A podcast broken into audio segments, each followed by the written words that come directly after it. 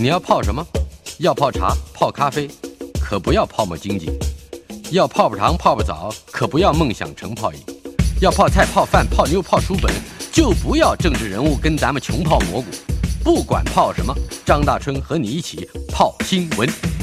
台北 FM 九八点一 News 九八九八新闻台，今天进行单元周成功的生命科学。呃，国立阳明大学的退而不休的教授周成功老师已经给我们上了很多堂课了。第二十堂课，拉马克的幽灵又回来了吗？这是一个很奇特的题目。呃，我们之前在呃天下文化出版的《生命为什么如此神奇》已经有十九堂课啊，来探索生命的奇妙。呃，今天要提到这一个崭新的名字拉马克。二零一六年的时候，台大科学教育与发展中心有科学史的沙龙，也由我们本节目科技 email 单元的主持人王道环先生呃参与的演讲。他曾经说过，说拉马克啊，王道环先生说是近代最受误解的生物学家，他其实是一个伟大的生物学家、演化学者。也由于他的思想和我们非常不同，加上教科书为了对照方便，导致绝大多数人对拉马克是有误解的。我们就从王道环先生这一段论述来谈一谈，好吗？对，其实这个问题不止王道环啊，在二零一九年达尔文两百岁生日的时候，嗯，台湾学术界也有一些小小规模的这个庆祝活动啊哈。那当时台大。医学院的这个王宏毅教授也写了一篇文章。啊哈，那更是直截了当讲什么呢？他的标题就是为拉马克平反。啊，平反？对，这很严重的。因为我我我讲，我们从国中开始，嗯，高中念过这些生物的朋友呢，提到拉马克，总觉得他是一个错误的一个对象啊，嗯，就拉马克的理论是完全错的。哦，完全错的，所以他等于是十九世纪初拉马克提出来的这个后天学习、后天经验可以遗传到后代的这个理论呢，是是荒唐的，是是不是真实的啊？是错误的。所以他拉马克的影像一直是摆在那个提出错误理论的那一个那个群组里面，那一个群组里面 啊。那但是呢，从这个。最近二三十年，慢慢开始啊，嗯，开始有人开始对于这个所谓的后天学习或者后天的经验，是不是真的完全不能够遗传到后代？嗯，这个问题呢，就开始提出一些想象，然后也开始有这个有人鼓励呢。说，哎，这一方面的研究说不定是可以值得去做的啊，就开始有一些人开始去做。是，那一些最近大概十年来，就有很多个不同的这个物种，从线虫到这个果蝇，甚至到老鼠，嗯，都发现，在有一些很奇特的一些现象被发现，就是。这个成年个体的一些对环境的反应，嗯，似乎好像是可以透过遗传来遗传到后代，后代，所以这个这个变成是一个，我觉得是一个非常有趣、值得讨论的这个议题。嗯哼，呃，拉马克有定律的，就是关于生物的，尤其是演化的。对。内容就是拉马克他为了要解释演化的这个现象啊，就说这个世界上为什么会有这么多种奇奇怪怪啊各式各样的生物？他为了要解释这个生物的多样性，所以他提出两个想法。嗯哼，第一个用进废退，用进废退。哎，这个运这是中国人古老的对，就是我们如果常常用的话呢，就会越用越熟练，越用越好。或者越用越改进的越多，嗯哼。如果你都不用的话呢，哎，这个东西就慢慢就会退化了，退化了。那我想我们在国中生物课本里面最常举的例子就是长颈鹿嘛，嗯，长颈鹿为了要吃树上的叶子啊，所以它脖子必须伸长，嗯，越伸越长。因为那个树上的叶子树越来越高，所以它的脖它就越要努力的去把它的脖子伸长。嗯，那这个努力的经验或者这个努力的结果是可以被遗传到后代的。好哦，这是两个概念啊，一个是用进废退，一个是这些改变是可以遗传的。对，就是后天的经验，后天获得的经验是可以遗传到后代的。嗯啊。好，那么究竟用什么样的理路去理解这两个定律呢？好，用进废退啊，用进废退这个理论到底对不对？就合理不合理？合不合理？嗯哼，其实你仔细想想啊，嗯，其实非常合理。嗯，当我们要当一个生物面对一个困难的环境啊，它有些东西它必须要不断的利用。那这个利用的效率越好，或者利用的这个这个能力越高，嗯，它当然在这个环境中间，它它它的适应的能力就越高，它存活的能力越高，它就会产生更多的后代，嗯，那这个后代呢都具备这种能力，那不就是越来越好吗？是。那如果一个东西长期不用，那这个东西是不是在自然界中间就会慢慢慢慢的退化啊？嗯，那这个其实。达尔文其实有，达尔文是比拉马克再晚一点，对，比拉马克晚，但是达尔文其实是非常喜欢拉马克的理论的。嗯，呃，他他也支援支持这个理论，对，因为达尔文自己，嗯。啊，他为了要让他的这个自然演化，就是 natural selection 的这个理论呃完美啊，他必须要解释遗传的这个原理，嗯。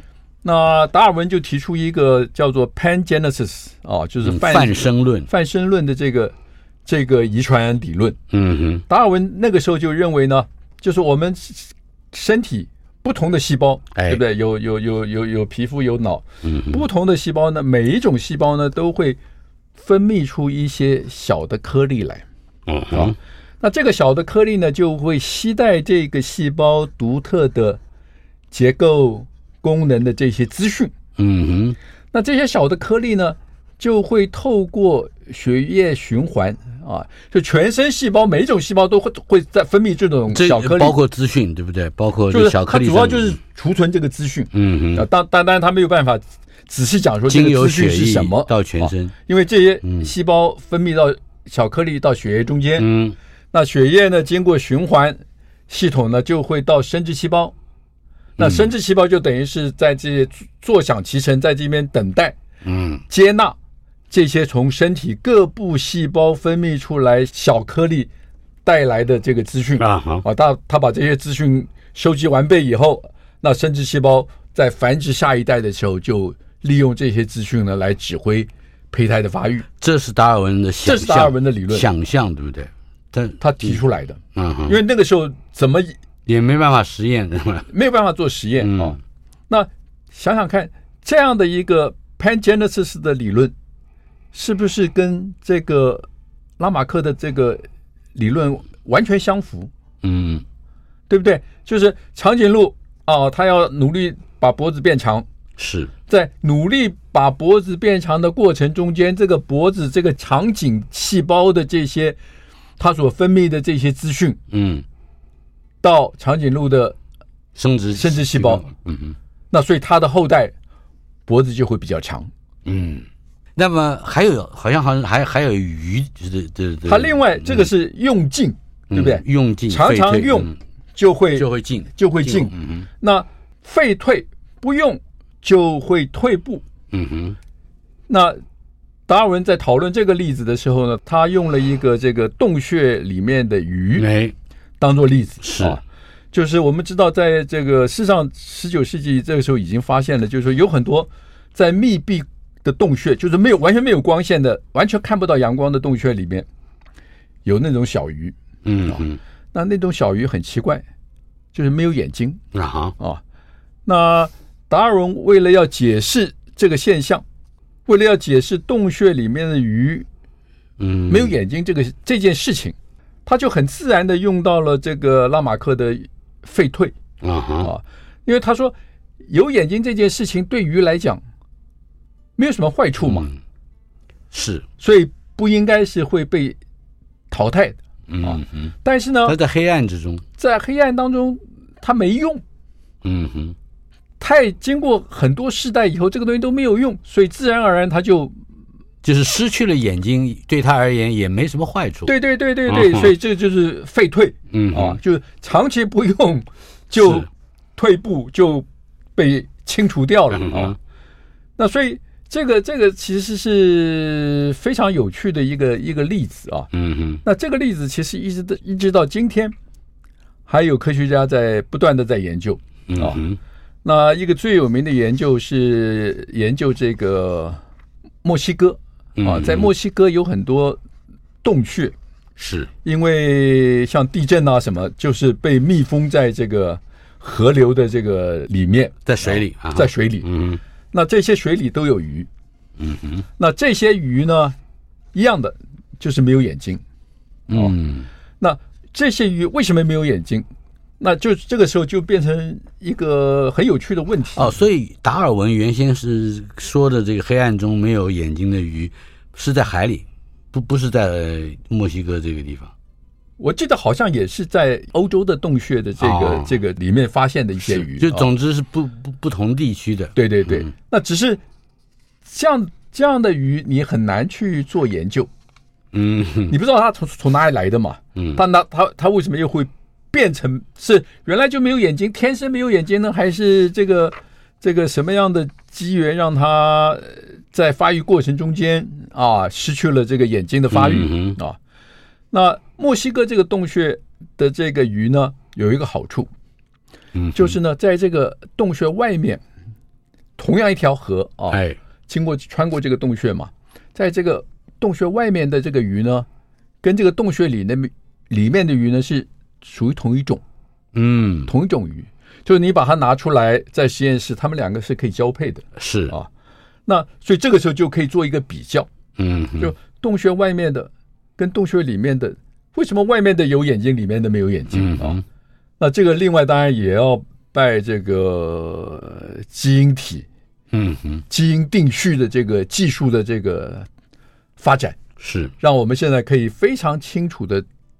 开始去了解任何一个生物，它的基因体的这个 DNA 的定序，嗯，跟这个染色体上面有没有做有没有任何修饰，嗯，那可以做比较。是，所以二零一八年，这个美国的科学家，美国国家卫生研究院的科学家就就发现呢，就说跟眼睛发育有关的基因，嗯，在这些黑暗洞穴里面的鱼其实是有。啊，不但是有。而且看起来好像还蛮完完整的。啊，但是呢，这些鱼呢，从孵化出来以后，刚刚开始发育没多久，嗯，它们眼睛的这些负责眼睛发育的基因就被关闭了啊，被一个酵素在这个基因上面做修饰，嗯哼，那这个基因就不再表现。是，那不再表现，表示这个眼睛就没有办法，就瞎了，就没有办法继续发育下去嘛啊。那后有一些后续的这个研究其实是非常有用。那我们就问啊，哎，那这个让这个眼睛发育有关基因关闭的这个酵素，嗯，那如果把它消除掉，消除的话，嗯。那这个这个实验呢，就没有办法在这个鱼里做，就回到这个实验室，大家常常做这一类实验用的斑马鱼。嗯嗯。结果发现，你把这个酵素消除，嗯，斑马鱼的眼睛就变大了。哦，那有会是有作用了吗？是啊，因为你消除了就有作用，消除了表示就是说这个表示这个眼睛这个基因在发育的过程中间不受打扰了。就不受不受干扰了，嗯，嗯，所以这个这些后续的这个研究是。都是非常有趣的，嗯嗯，这是呃用尽废退这对，但是也有不是拉马克的信徒的科学家，对，也在差不多都接近一百多年以前，就是二十世纪初是也做过这个。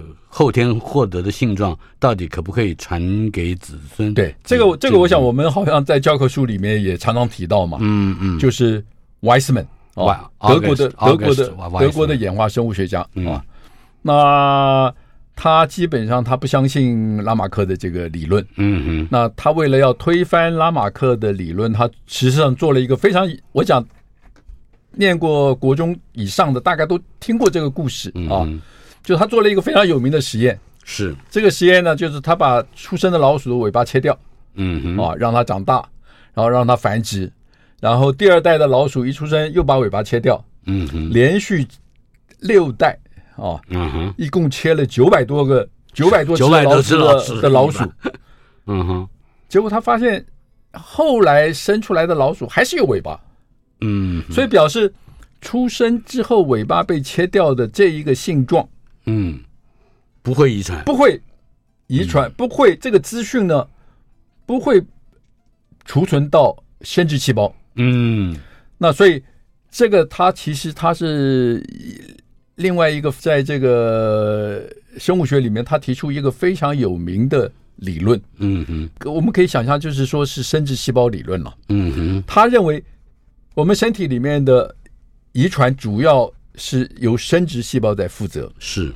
跟体细胞没关系的，完全无关，嗯啊，是完全无关。那所以这个概念怎么样？这个概念又等于是反对达尔文刚刚讲的那个 pangenesis 啊，嗯哼，他就认为说是一个胚胎发育是生殖细胞单方向的在指挥，嗯哼，这个胚胎发育是，而发育成的这个个体，它的体细胞。啊，身体各部的细胞是不会把那个它的什么有什么资讯可以送回来，可以送回生殖细胞，生殖细胞。嗯，那当然，所有的生物学，我常常跟学生说，所有的生物学的理论，嗯哼，我们都随时随地要接受例外的出现。是，就 even Weissman 这个理论到今天也站不住脚。也也不能说站不住脚，嗯，百分之九十九点九九的这个是符合的，嗯嗯，但是还是有例外出现。Weissman 的这个理论也一方面也附案了达尔文的遗传理论嘛，因为达尔文的遗传理论认为说身体各组织会释放带给对对对。带来指令的那个小颗粒，Weissman 觉得绝对不会，嗯嗯，啊，绝对不会。是，呃，可是他他他这个生殖细胞在达尔文那里。它还是说明是是，它已经保存了制造尾巴的指令，对，对吧？就是所以这个地方就有一点有一点这个简单的逻辑的这个争论了啊哈。比如说，我们可以这样想，哎，我可以说这个老鼠在出生前，嗯，它的生殖细胞已经把它身体所有的资讯都已经收集完备，是，所以。你伸出来，你把尾巴砍掉，哎，它的生殖细胞里面那个尾巴的那个资讯仍然仍然存在，保存完整。是。到了一九二零年代，刚刚您说的，仍然有人不断的尝试各种实验，猪尾巴是其中之一。那么这些实验，还有一些实验是被发现是作假的，对不对？还有或者说完全没办法复制的。对，我我想生物学实验有很有很多麻烦，就是。有一些困难的实验是不能复制，嗯，就不能重复，是，或者现在的问题是没有人想要重复别人的实验，啊哈，啊，因为你重复人家的实验只是支持他的观点，而对论文的发表没什么好处，是。啊，所以这个学术界的问题这其实很早就有了，啊，嗯嗯，那在在这个后天学习经验能不能遗传这件事情。二零年代做了很多很多实验，是，但是大部分实验都是没有办法重复，或者是甚至被认为被造假，嗯啊，所以这个风潮就慢慢慢慢冷落下来了。这个现代遗传学的确立啊，也就是说 DNA 到蛋白质到生物性状这个，对，这这也就让我们离拉马克越来越远了。对，就是因为我们现在的遗传学理论就是说，所有的遗传资讯，嗯，都是储存在 DNA。里面，啊，那所以 DNA 储存的遗传资讯决定了一切。嗯，那储存在 DNA 里面的遗传资讯什么时候会发生改变？这是一个随机的。嗯，这个是一个受到环境影响的，就是现在还没有找到任何可靠的机制。嗯，说我们就是说回到这个达尔文的想法。嗯，身体。的细胞能够把这个资讯送回生殖生殖细胞吗？啊、嗯，有新的研究报告出现了，二零一九年，对，就是现在开始，嗯，现在开始有不同的这个实验告诉我们说，身体的变化的资讯，嗯哼，是有机会，是有可能可以回到生殖细胞，是。这个，比如说像果蝇啊，啊，有着后天的经验，到底会不会遗传到下一代，或者是好几代以后？这是一个非常嗯繁复而且非常有趣的话题。我们稍后片刻，马上回来。台北 FM 九八点一 News 九八九八新闻台，今天进行的单元周成功的生命科学，周成功老师在我们的现场。今天是他的生命科学课的第二十堂课。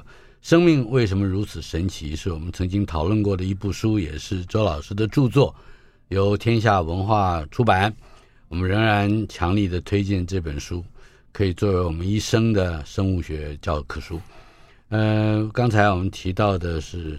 拉马克啊，呃，拉马克所引起的争议，呃，长达一百多年了。对，呃，而且这个最近这些年，好像看起来又有要替他平反啊，就捍卫他的理论的一些声音出现，重新发现了，试图重新发现说这个理论到底有没有可能在生物界是有可能的。嗯哼，我们就谈一谈果蝇，果蝇它后天的经验会不会？遗传到下一代，甚至是好几代以后，这是由 Howard Hughes 的医学研究所和德国的马克思普朗克学会以及英国的惠康基金会共同赞助创办的一个线上学术期刊发表。我我是在二零一九年看到这篇文章啊哈，我觉得非常非常有趣了。这篇文章非常非常有趣啊。那当时我就有跟我的学生说这个故事，嗯哼。那我的学生立刻就反驳，他说：“这个是不是一个百分之百确定的这个事实？”嗯，因为我刚刚讲过嘛，一九二零年代很多人在做这一类的实验，是不能重复或者有作假。嗯哼，所以我就特别小心啊，我就特别小心。那我就讲，我说这个发现呢，到今天还没有人去 repeat。嗯。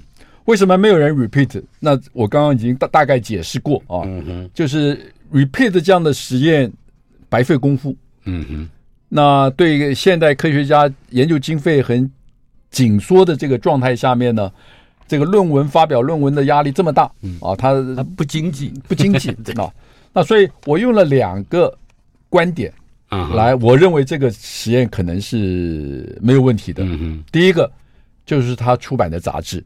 啊，嗯他就是你刚刚讲的，他这个出版杂志叫做《eLife》，《eLife》，《eLife》啊，嗯，这个是由美国 Howard Hughes 基金会、英国的 Wellcome 基金会跟德国的 Max Planck 基金会。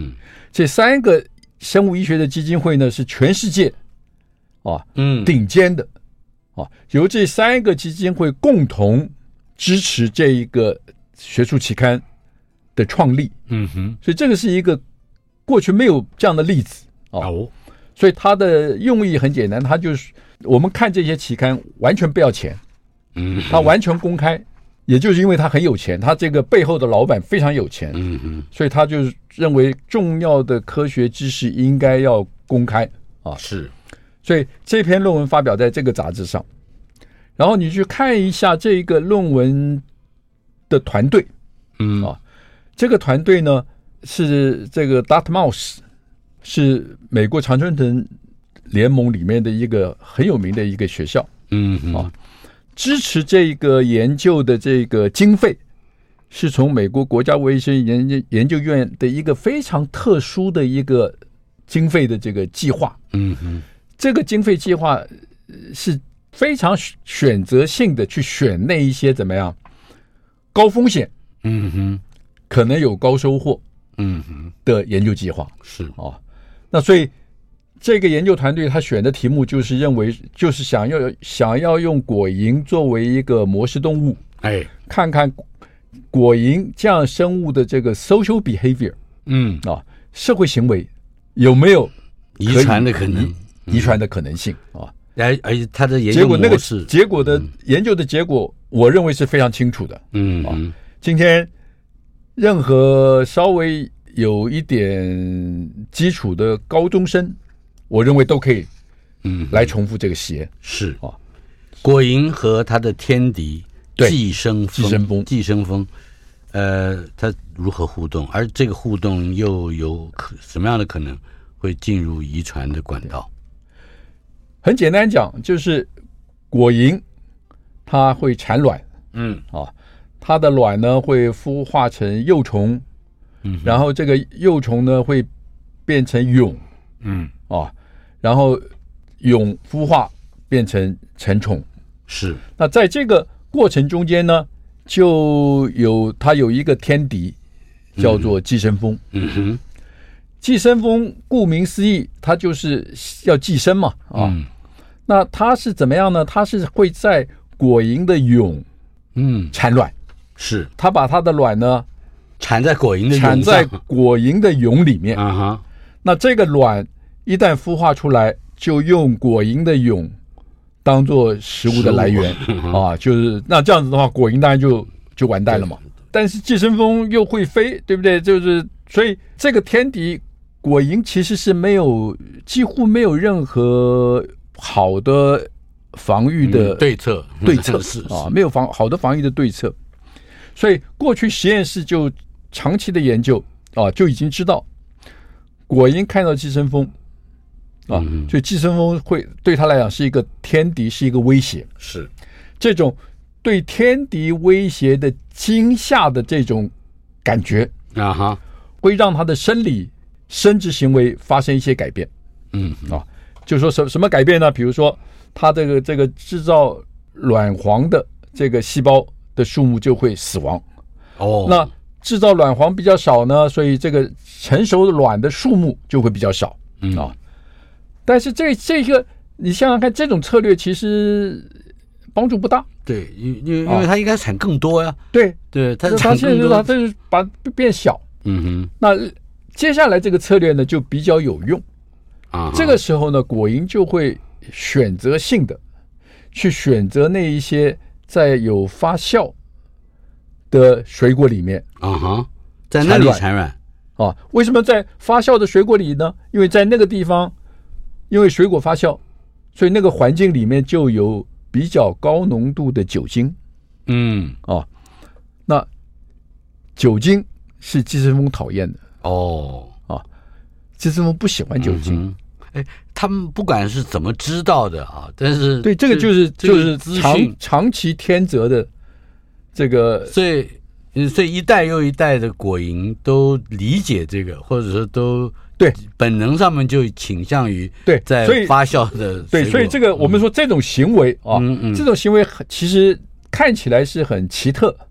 你说就像你刚刚讲，哎，果蝇怎么晓得要发展出？演化出这样的策略，嗯。啊，那其实我们把这个达尔文的这个演化理论，嗯，用在果蝇这个身上，其实百分之百非常完美的解释了，嗯嗯，就是我们很简单说，果蝇跟寄生蜂是天敌嘛，嗯嗯，那所以我们可以想象，在长远的演化过程中间啊，如果有一大群果蝇中间有一个果蝇，它发生了一些基因突变，哎。这个基因突变呢，让它看到寄生蜂的时候，这个讯息可以影响它大脑一个很特殊的一个蛋白的分泌。嗯哼。哦，那这个蛋白的分泌会影响他的整个的行为。嗯嗯。哦，还有这个这个蛋白就叫做 NPF 是吧？对，就是神经蛋白。神经大脑。神经所分泌出来一个蛋白啊，哦、我们可以想象，一大群果蝇中间如果有一个果蝇发生了突变，是让它对寄生蜂的这种惊吓的感觉，嗯，能够透过 NPF 是来影响它的行为，嗯哼，它的产卵的行为啊，让它比较偏好在有酒精的环境中间产卵，嗯啊，那这是。我们说达尔文演化理论的第一步嘛，就是变异。嗯哼，那这一个变异的资讯是可以遗传到后代。哎，那么酒精对于它果蝇自己的蛹不会产生负面的影响吗？影响不大，有，但是可以接受，可以接受啊。所以，如果有一个果蝇有这个能力，他把这个能力遗传给后代，嗯、是。那如果在有很多寄生蜂存在的环境里，那这个后代就有比较更好的嗯繁殖后代的能力、嗯、啊。是，所以一直到今天，我们也许可以这么讲：今天所有的果蝇，说不定就是那一个只果蝇的后代啊。嗯，啊，所以演化其实是可以非常容易的让我们理解，是生物界这些奇特行为的怎么产生的。它的外在因素当然是天敌寄生蜂，外在就是 selection 嘛，就是它的内在因素就是它的那个神经蛋白，对，就是做了选择。内在因素就是说，嗯。原来没有寄生蜂存在的时候，可能是不会发生这件事情。是，但是呢，因为有变异，一大群果蝇中间随机的某一些基因发生了突变。嗯，那这个突变呢，能够让这个惊吓经链影响大脑 NPF 的产生。是，接下来这个就发生了。接接下来我们就得从论文里面理解。这个它生物演化毕竟还是有步骤的，比如说果蝇遇见寄生蜂的时候的行为反应，它是怎么演化出来的？包括变异、遗传和天择。天择，对。稍后片刻，马上回来。台北 FM 九八点一 News 九八九八新闻台，今天进行的单元周成功的生命科学，国立阳明大学的退休教授周成功老师在我们的现场。今天我们是第二十堂课，我们的标题是“拉马克的幽灵又回来了吗？”或者说，拉马克是不是已经被平反了呢？呃，生命为什么如此神奇？这本书是天下文化出版。呃，虽然这书的大部分的内容已经都讨论过，但是还有一小部分的内容会配合我们日后这个节目的进行，会再不断的衍生出新的课题。今天，嗯，就是在说果蝇遇见寄生蜂时候的行为反应是怎么演化出来的。呃，生物演化有个三部曲：变异、遗传和天择。对，我们谈谈这这个三部曲跟我们刚才提到的实验。所以，所以这个基本上我们就是说，当果蝇看到寄生蜂的时候，它有一个很特殊的行为的改变。嗯，那这个改变怎么来的？那我们说用演化理论来讲，很简单解释，就是说我们刚刚已经大概大概说过了，就是在一大群果蝇中间随机的变异，嗯，让某一某一只果蝇碰到寄生蜂的反应是让它大脑中间的这个 NPF 的量减少，是。啊，那这个量减少就会带引出来它要去做这些行为的这个嗯哼。的机制是。那。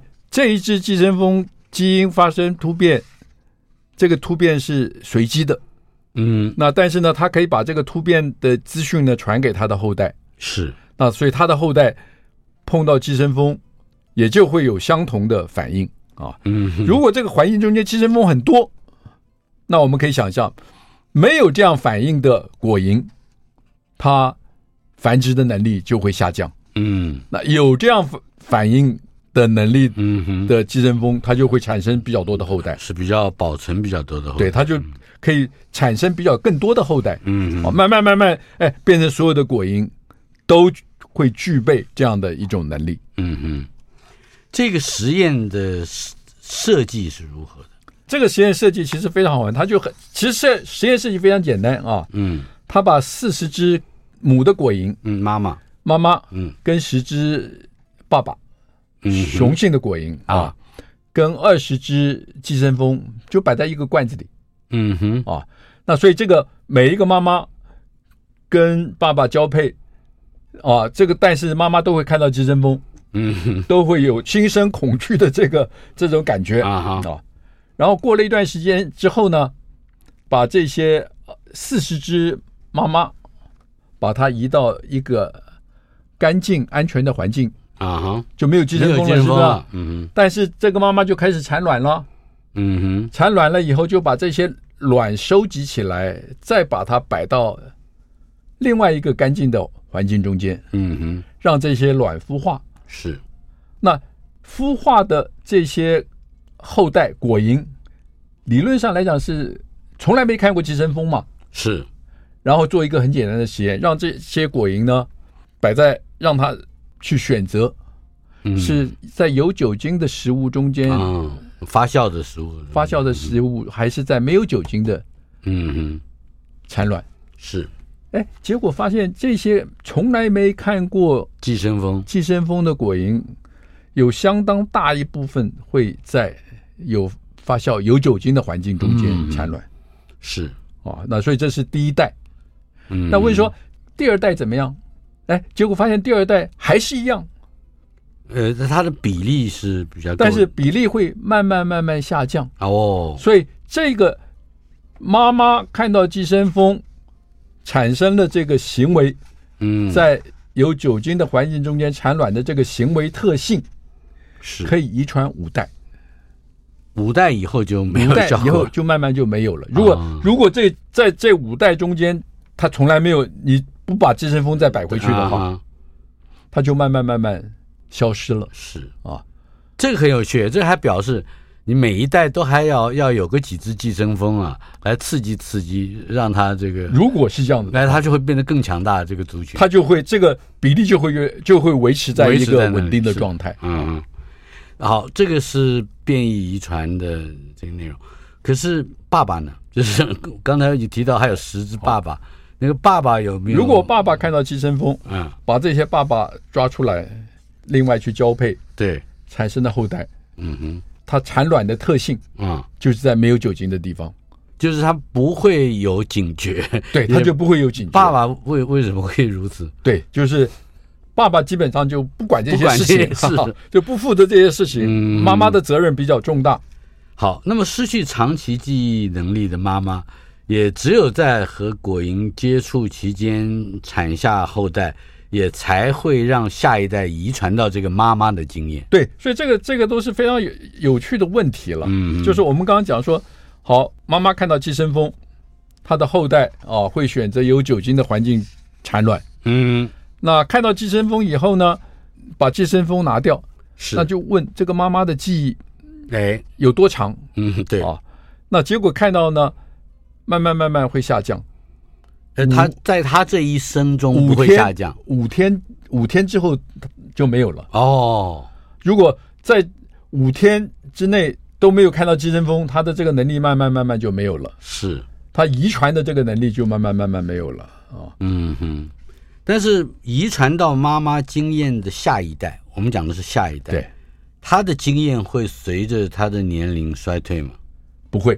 哎，这个有有趣，所以这个就变成说这个。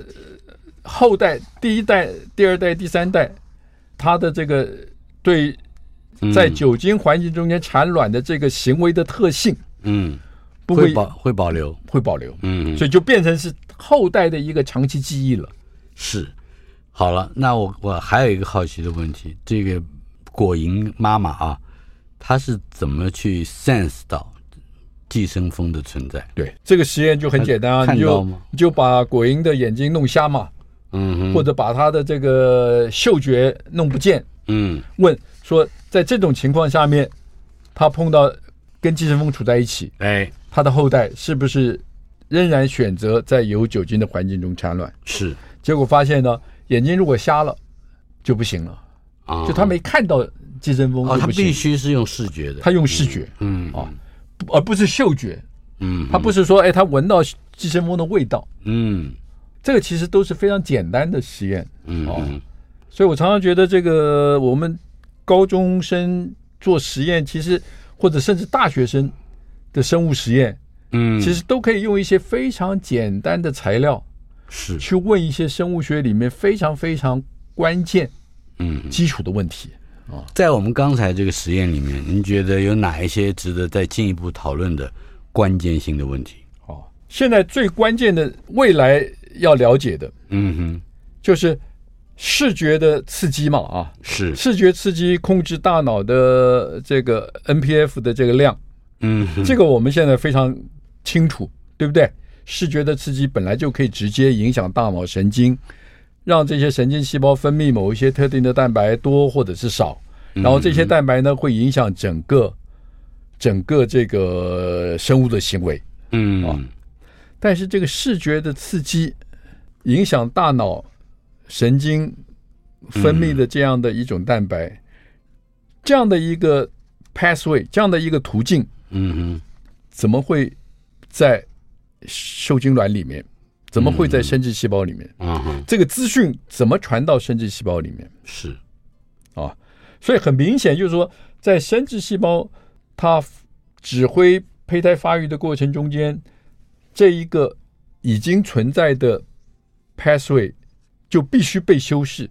嗯啊，而且从我们前面那个实验的结果看起来，这个修饰是可逆的。嗯嗯，如你如果一直没看到寄生蜂的话，这个修饰慢慢慢慢就不见了。嗯，所以我们用一顶大帽子把它戴上来，就是说哦，我们说这个可能就是表观遗传学。哎，既然提到了表观遗传学，拉马克式的表观遗传学和孟德尔式的基因遗传学，它是在生物在适应。长期和短期的环境变化上是互补的，对，呃，可以更进入一步解释一下这个互补。所以，所以我们传统理解的遗传学啊，嗯、或者生物演化，都是让生物能够在一个稳定的变化的环境当中，嗯，所以这个时间的尺度是非常长的，嗯哼。我们了过去了解的这个生物演化都是起跳就是几十万年，嗯嗯，几百万年甚至几千万年，是。啊，就是说在这样的一个大尺度的环境变化当中，生物为了要适应，它必须从它的 DNA 的储存的遗传资讯做改变啊。但是很多生物呢，在这种短时间里面啊。几天、几个礼拜，嗯哼，就会变化的环境里面，嗯哼，对生物的适应仍然非常重要啊。是，那所以在这个时候呢，第一个 DNA 的改变让生物适应需要的时间非常长，嗯嗯。啊，可能就需要几万年或者几十万年，它才能够达到那个效果，嗯，适应环境的效果。啊，嗯嗯，这么长时间 DNA 的改变。造成演化的这个推动力是。这个时间尺度太长，所以拉马克式的这个表观遗传学的对。不够用，对吧？时间不够长，就是没有办法用。嗯嗯。但是呢，拉马克式的这个遗传呢，刚好就能够让生物对这种短时间的环境的剧烈的变化，嗯、看到寄生蜂没有看到寄生蜂是。呃，做调整。传递信息，对，就是就是通过遗传资讯的传递，所以这两个是拉马克跟达尔文的这个演化论呢，其实是互补互补的。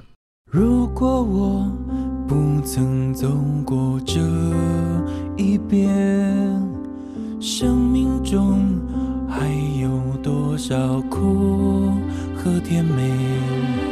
那风中的歌声。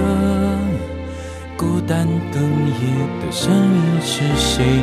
回忆中那个少年，为何依然不停的追？